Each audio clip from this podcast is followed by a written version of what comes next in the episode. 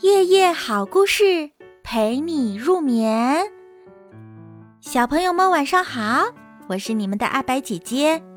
今天晚上我们来讲一个鼹鼠先生的小黑伞的故事。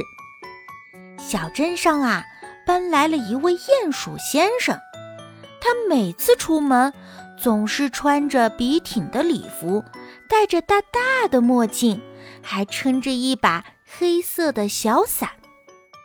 从打扮举止来看，鼹鼠先生完全是一位很有派头的绅士，所以小镇居民看到他都会热情地打一声招呼：“哎，鼹鼠先生，您好啊！”但是每次，鼹鼠先生只是皱皱他的小鼻子，简单的回复了一句：“你好。”时间久了，居民们渐渐的有了微词。嘿，他可从不会主动的向我们打招呼。大晴天的，总打着一把伞，也太爱装腔作势了。嗯，真叫人看不惯。这天晚上，鼹鼠先生放在门口的小黑伞不见了。接下来好几天。居民们都没有见到鼹鼠先生，也许鼹鼠先生悄悄地离开了小镇。就在小镇的居民们几乎要忘记鼹鼠先生的时候，一场大雨突然而至，阴沉的天色像是要压下来一般，豆大的雨点啪啪地敲打着地面，居民们急急忙忙地躲进了自己的安乐窝。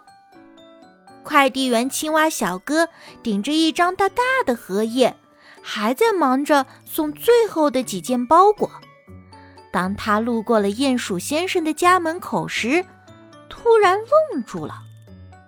在雨幕中，他看到了一个模糊的身影，坐在了鼹鼠先生家门口的台阶上，仰着脸，毫无遮挡，就这么暴露在了密集的大雨中。没错，是鼹鼠先生，那位消失了很久的鼹鼠先生。啊，鼹鼠先生，快进屋子里去，你这样啊会着凉的。青蛙连忙上前，用大荷叶挡住了落在鼹鼠先生身上的雨水。我喜欢天空。鼹鼠先生突然说话了。这个时候。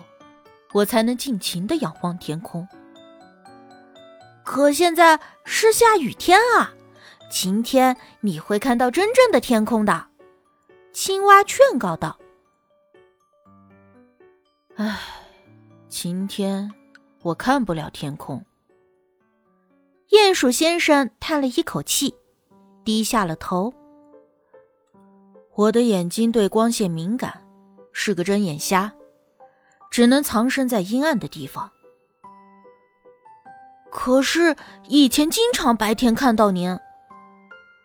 是的，我太想在天空下走一走了，但每次出门，我只能戴着墨镜，藏在黑伞下，尽力的躲避天空。只有在黑夜和这样的天气，我才能没有遮挡的看一看天空。青蛙呆住了。怪不得鼹鼠先生多日不出门呢，是因为遮挡光线的黑伞不见了。第二天一早，那把消失的小黑伞又很神奇的回到了鼹鼠先生家的门口。鼹鼠先生又能撑着小黑伞出门啦。居民们看到他，都远远的打招呼：“嘿，鼹鼠先生，您好啊！”